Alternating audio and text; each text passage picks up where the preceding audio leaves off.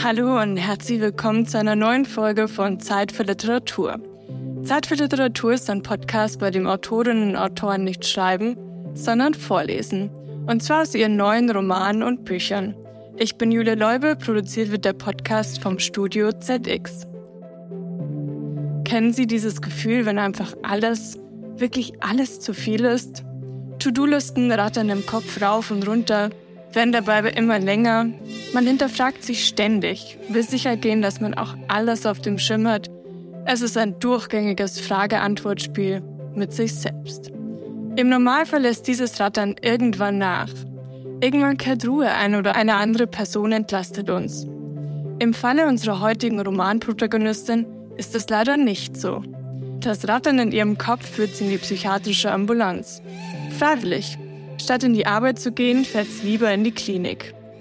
Und genau mit dieser Entscheidung katapultiert uns Autorin und Journalistin Antonia Baum mitten hinein in ihren neuen Roman Siegfried, der soeben im Klassenverlag erschienen ist. Doch nochmal kurz von vorne. Wer ist eigentlich unsere Protagonistin und wie kam es dazu, dass sie im Wartezimmer der Psychiatrie sitzt?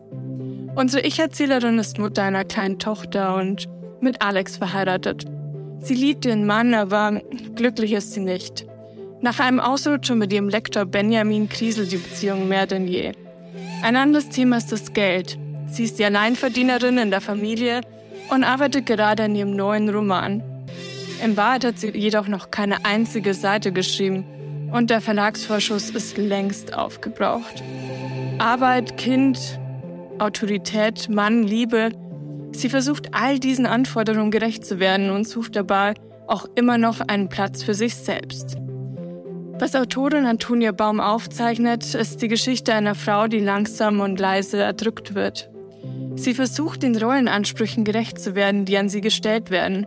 Gleichzeitig wird sie immer wieder mit den alten Rollenbildern konfrontiert, die sie in ihrer Kindheit von ihrem Stiefvater Siegfried, ihrer Stiefgroßmutter Hilde und ihrer eigenen Mutter vermittelt bekommen hat. Ihr wird bewusst, dass die alten Rollenverhältnisse und die neuen Rollenansprüche an Frauen weit auseinandergehen und kaum zu erreichen sind. Am Ende ist sie so erschöpft von ihrem Leben, dass sie nur noch die Psychiatrie als Ausweg sieht. Wie es so weit kommen konnte und wo wir im Jahr 2023 mit dem Thema Emanzipation stehen, wollen wir heute mit Autorin Antonia Baum besprechen. Hallo Frau Baum, schön, dass Sie sich heute Zeit genommen haben. Hallo, ich freue mich auch. Frau Baum, die erste Frage in diesem Podcast ist stets die gleiche. Wie würden Sie Ihren Roman Siegfried in nur einem einzigen Satz zusammenfassen? Ich würde sagen, es ist ein Roman über Ordnung und Gewalt.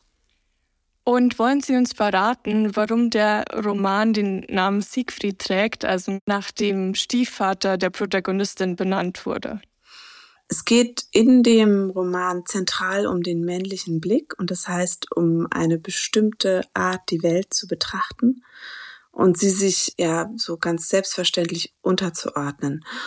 Und dann gibt es noch eine weitere Ebene, denn dieser Siegfried, der ist ja eigentlich wie in der Sage ein sehr fragiler, verletzlicher Typ, auch wenn er das erst versteht, als er fast tut es. In den letzten Jahren hat man oft über das Thema Mental Load gesprochen, also diese mentale Überlastung im Alltag, die hauptsächlich Frauen betrifft. Geht es in Ihrem Roman überhaupt über dieses Thema Mental Load? Ich hätte das Gefühl, ja. Aber vielleicht gab es auch einen anderen Grund, warum die Protagonistin am Ende in die Psychiatrie fährt.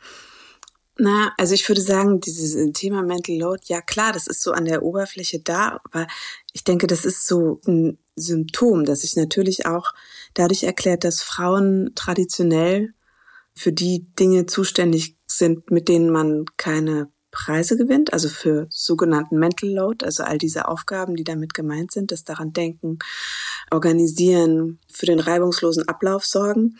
Also klar, an der, an der Oberfläche spielt es auf jeden Fall eine Rolle, aber es ist für mich nicht das zentrale Thema.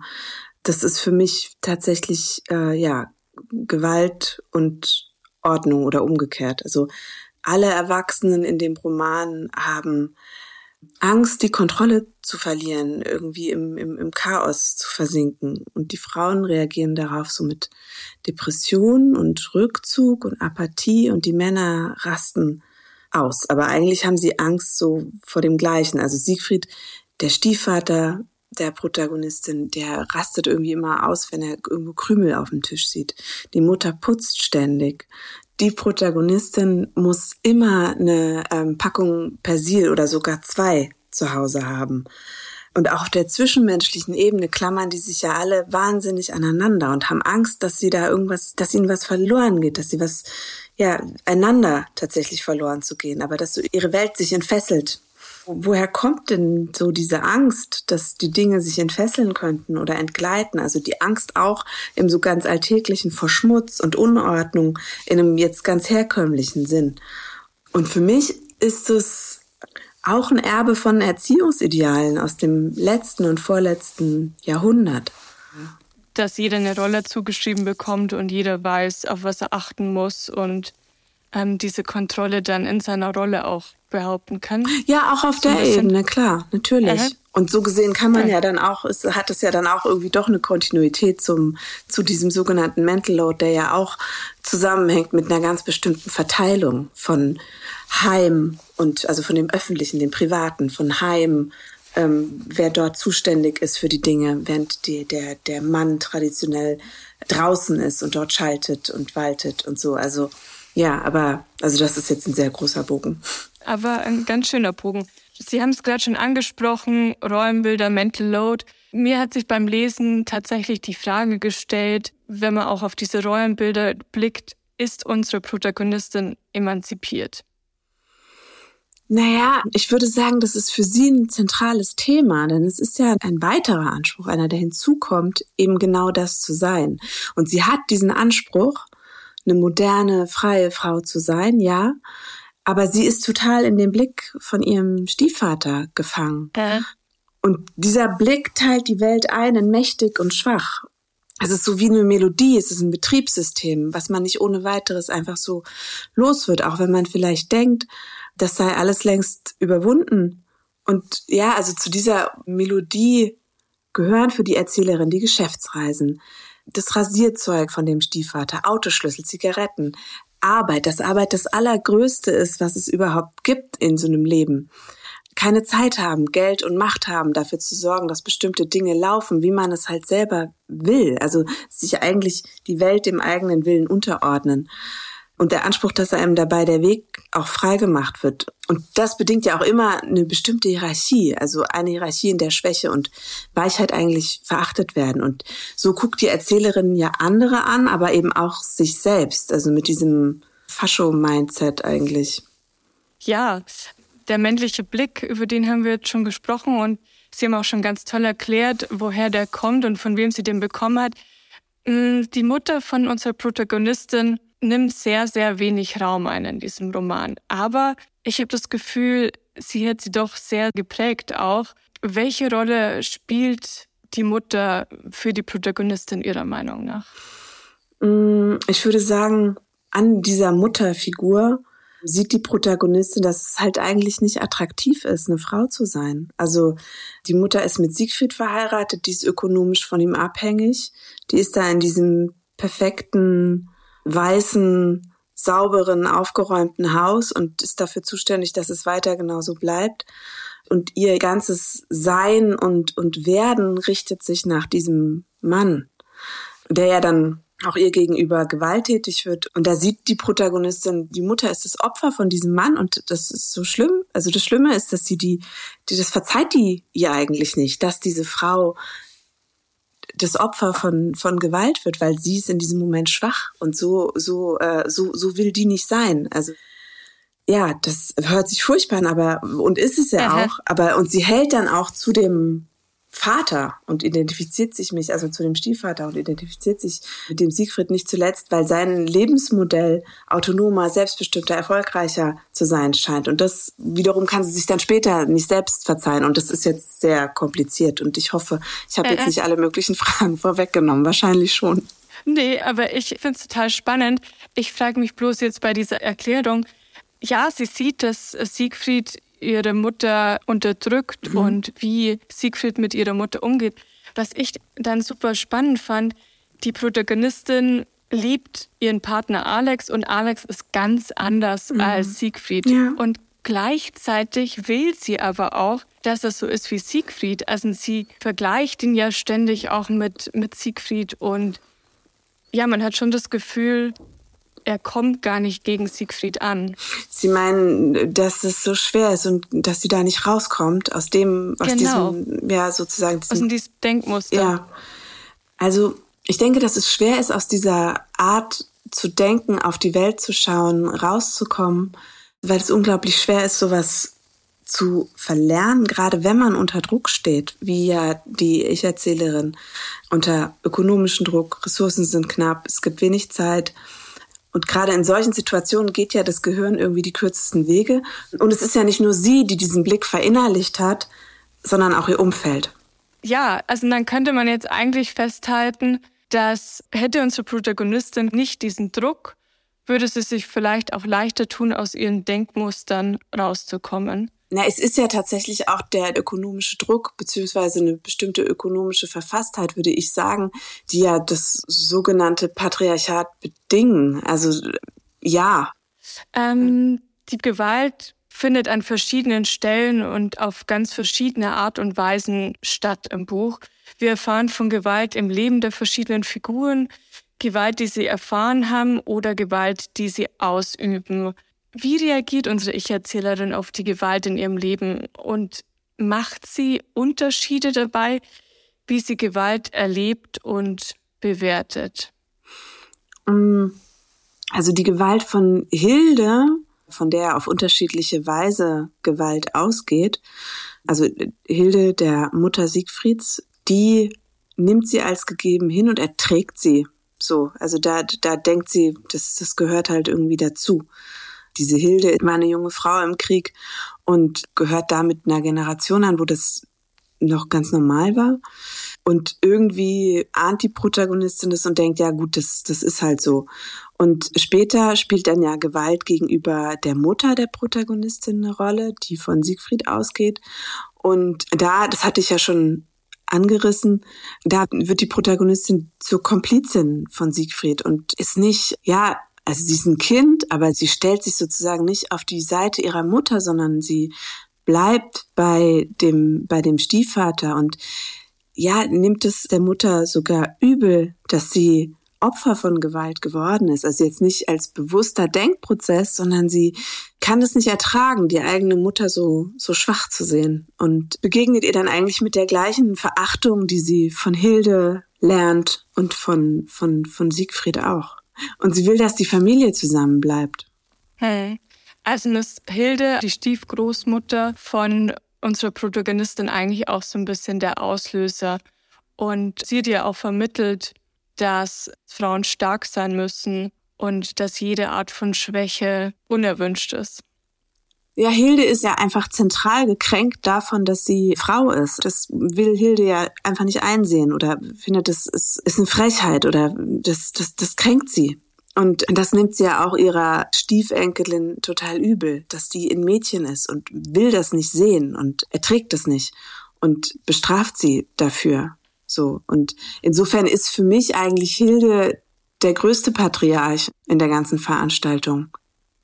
Die Gewalt im Buch ist ja sehr subtil. Also es tauchen wenig gewaltvolle Szenen auf. Also man darf sich das Buch jetzt nicht vorstellen, als würde es nur um Mord und Totschlag gehen, gar nicht. Es ist ja mehr so sehr unterschwellig spürbar, aber gleichzeitig auch sehr, sehr intensiv. Also man hat an manchen Stellen wirklich das Gefühl, ich muss aus dem Buch raus, weil es so, ja, erdrückend ist. Hätte Ihr Buch vielleicht eine Triggerwarnung gebraucht? Oder wie stehen Sie generell zu Triggerwarnungen im Literaturbetrieb? Hm, ähm, also, wenn, wenn es Leute gibt, die sagen, ich brauche Triggerwarnungen, dann finde ich es Quatsch, da dagegen zu argumentieren.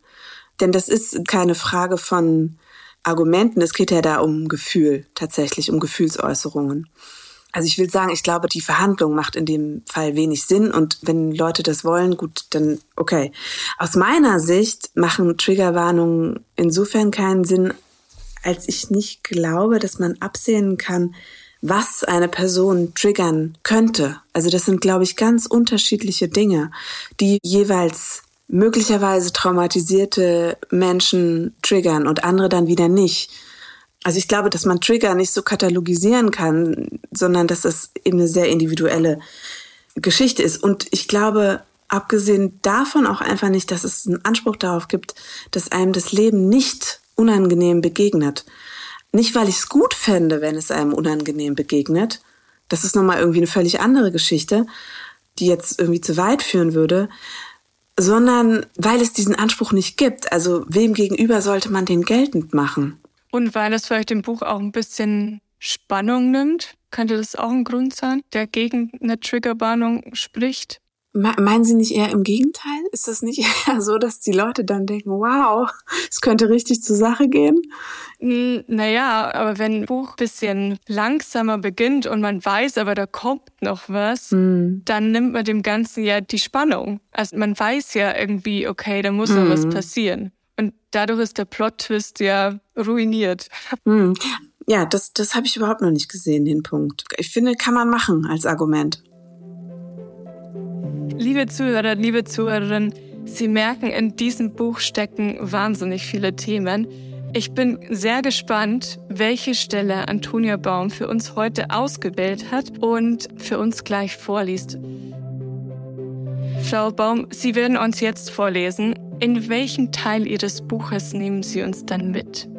Ich lese aus dem zweiten Teil des Buches. Die Protagonistin wird von ihren Eltern bei Hilde abgeliefert, über die wir jetzt schon gesprochen haben, die sozusagen ihre Großmutter ist.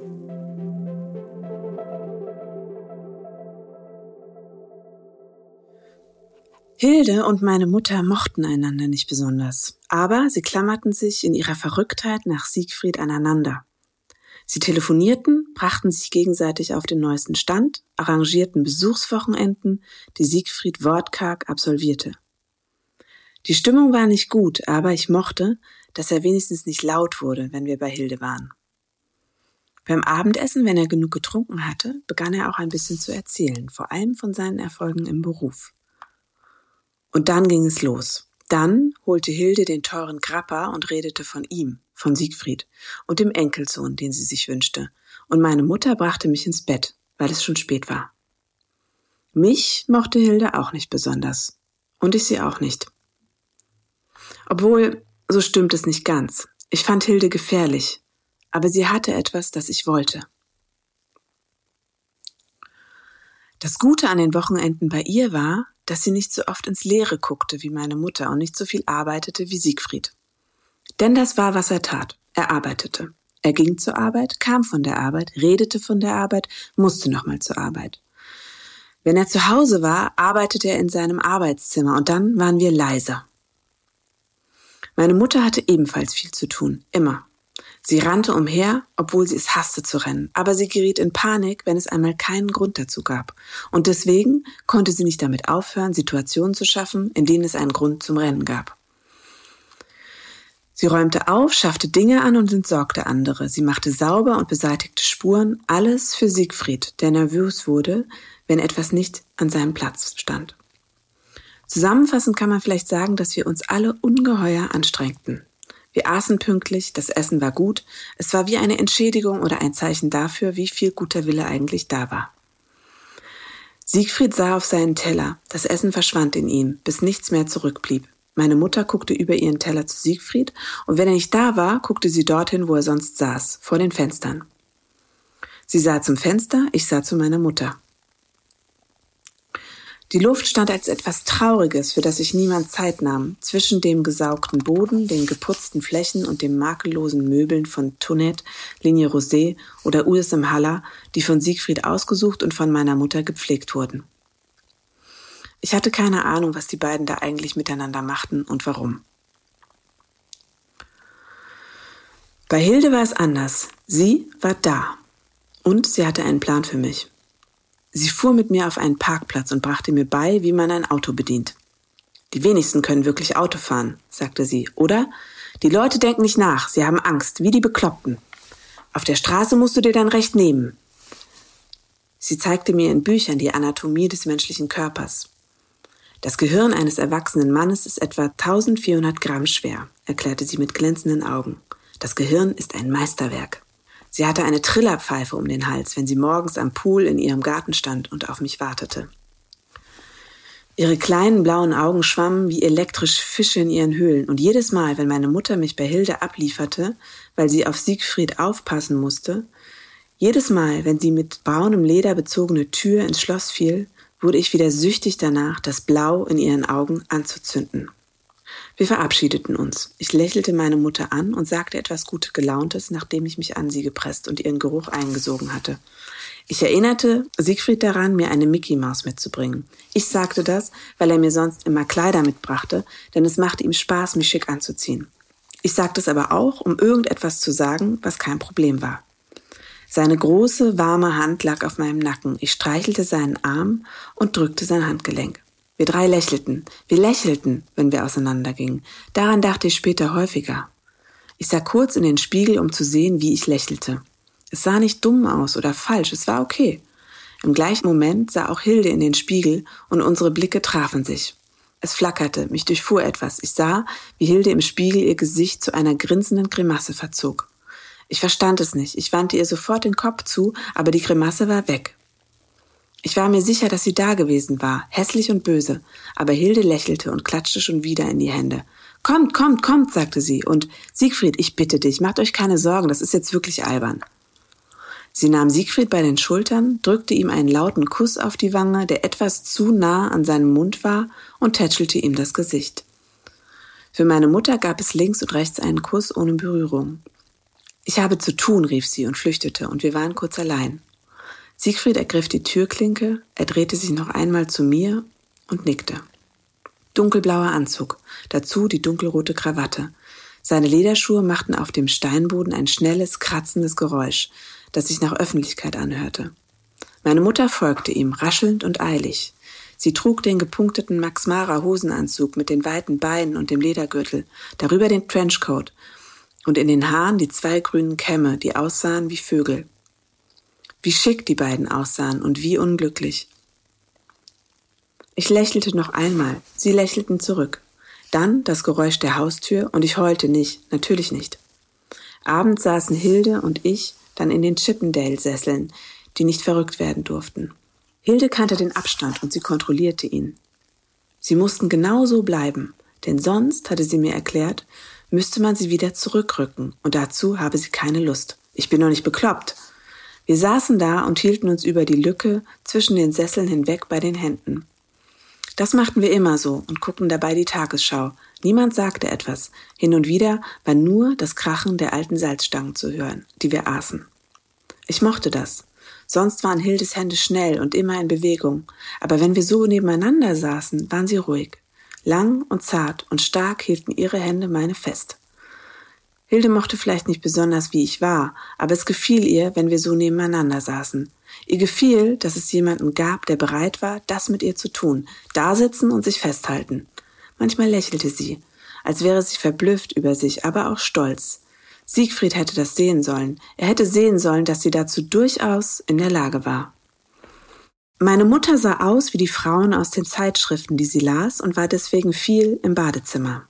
Sie wollte dort allein sein, sie schloss ab. Ich durfte auch nicht ihre Cremes anfassen.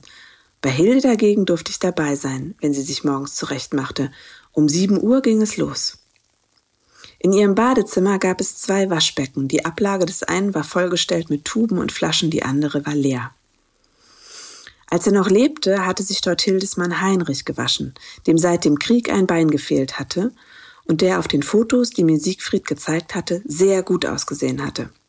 Er war Richter gewesen und hatte, das wusste ich von Siegfried, mit Depressionen zu tun gehabt. Kurz bevor Siegfried meine Mutter kennengelernt hatte, hatte er sich im Keller der gelben Villa aufgehängt. Aber ich durfte Hilde gegenüber nicht sagen, dass ich davon wusste. Ich durfte ihn in ihrer Gegenwart überhaupt nicht erwähnen. Zwischen Bidet und Waschbecken stand ein lindgrüner Plastikhocker. Alles in diesem Aufschwungsbadezimmer war irgendetwas mit Lindgrün. Und das musste auf Heinrich zurückzuführen sein. Denn Hilde interessierte sich nicht für Einrichtungsfragen. Sie kümmerte sich nur darum, dass alles so blieb, wie es war. An dem Morgen, nachdem meine Eltern gefahren waren, saß ich auf dem Plastikhocker und sah Hilde an, die mir den Rücken zuwandte. Und das war gut, denn so konnte ich sie und ihr Gesicht im Spiegel betrachten. Sie trug ein weites, weißes Männeroberhemd, aus dem ihre dünnen, langen Beine herausragten, die überhaupt nicht alt aussahen, dachte ich. Nur ein bisschen trocken, kreisrunde Kniescheiben, muskulös. Ihr noch ungeschminktes Gesicht sah auch so aus, als wären da kleine Kissen über den Wangenknochen, auf völlig verdrehte Weise jugendlich, gepolstert. Als hätte dieses Gesicht nie etwas mit der Zeit zu tun gehabt, die Hildes Leben gewesen war. Sie stand vor dem Spiegel und frisierte mit einem Lockenstab ihren blonden Pagenschnitt. Der Lockenstab sah eklig aus, er war alt und von einer grauen Schmutzschicht überzogen. Siegfried ärgerte sich über Hildes Schmutz. Er sagte, das sei erst seit Heinrichs Tod so extrem. Ich fand es nicht extrem, nur merkwürdig. Ich versuchte vor allem, Gesetze zu erkennen. Wenn man sich etwas aus dem Kühlschrank nahm, musste man vorher daran riechen, weil Hilde nichts wegschmeißen konnte. Hilde leckte Besteck oft ab, statt es in die Spülmaschine zu stellen, oder sie spülte nach dem Pinkel nicht, um Wasser zu sparen. Es kam eine Putzfrau, die Hilde ihre Hauswirtschafterin nannte und die das Nötigste machte. Es sah auch alles gut aus, nur wenn man genau hinguckte nicht. Hilde drehte eine dicke Haarsträhne auf den Lockenstab, wartete kurz und löste dann die Strähne. Doch es gelang ihr nicht bei allen Haaren. Einige hatten sich in den Zinken verfangen und verknotet. Sie zog daran, ihr Mund wurde ganz schmal, und dann riss sie sich die Haare einfach vom Kopf. Das ausgerissene Büschel blieb am Lockenstab hängen, sie zerrte daran, und als sie es geschafft hatte, schmiss sie die Haare auf den Boden, als hätten sie es verdient. Dabei sagte sie Scheißding und Mist und Scheiße, was sie häufiger tat und was mich jedes Mal freute.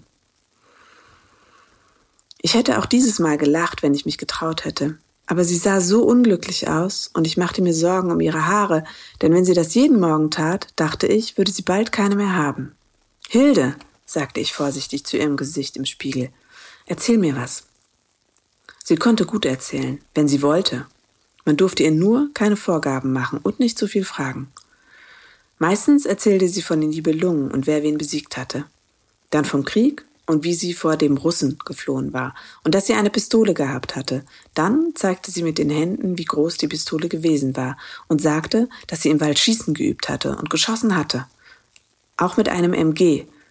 Wichtiges Detail, kam eigentlich immer vor. Sie hatte Schießen geübt, um den Russen tot machen zu können. Das musste man können. Sie erzählte, dass sie am Ende des Krieges sogar kurz Funkerin gewesen war und einmal irgendetwas geschafft hatte, was sonst keiner geschafft hatte. Und dass sie uns, ich weiß nicht mehr genau, wen sie meinte, das Leben gerettet hatte. Danach wurde sie Rotkreuzschwester im Lazarett.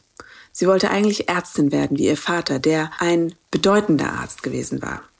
Ihr Großvater war Pfarrer evangelisch, was denkst du denn, gewesen. Und sie sagte, sie habe es gehasst, wie artig und fleißig er immer zu gebetet habe, wie genügsam er gewesen sei. Gehasst, das sagte sie wirklich. Sie hatte vier Brüder gehabt und sie hatten eine Villa gehabt, gegen die die, in der sie jetzt lebte, nichts war. Und einen Chauffeur hatten sie auch gehabt und ein Kinderfräulein. Und bei Tisch durfte man als Kind damals nichts sagen, hatte sie betont. Und ich sah, wie richtig sie das fand. Sie war sehr gut in der Schule und eine sehr gute Sportlerin gewesen. Schwimmen und Leichtathletik. Die meisten, erzählte sie, hätten sie in der Schule für einen Jungen gehalten. Sie hatte immer eine Eins in Biologie gehabt und war selbst in Latein gut gewesen, obwohl es entsetzlich langweilig gewesen war. Aber sie hatte ein Ziel gehabt, sie wollte Medizin studieren. Es klappte nicht, doch sie hielt sich nicht mit Erklärungen dafür auf. Es ging eben nicht. Im Lazarett hatte sie aber auch so fast alles alleine gemacht. Sie hatte schrecklich verwundete Soldaten gesehen, die Knochen hatten rausgestanden, die Haut hatte in Lappen von den Knochen runtergehangen. Der arme Kerl kam mit seinem Darm in den Händen auf mich zu. Operationen ohne Betäubungsmittel. Es war halt nicht da. Der Geruch von verbranntem Fleisch. Die ganze Stadt hat gebrannt. Ich war ja beinahe erleichtert, wenn die Sirenen losgingen. Und weißt du was? Wenn ich da saß im Keller mit den anderen, den Erwachsenen, die heulten, wie Kinder, die sich sogar an ihren Kindern festhielten, da habe ich immer ganz genau gewusst, mir passiert nichts. Deswegen habe ich auch nie gezittert. All das erzählte sie immer betont ungerührt, aber mit einer Begeisterung darüber, dass sie so ungerührt war, die sie nicht verbergen konnte. Waren Siegfried oder meine Mutter in der Nähe, redete sie nicht über solche Sachen.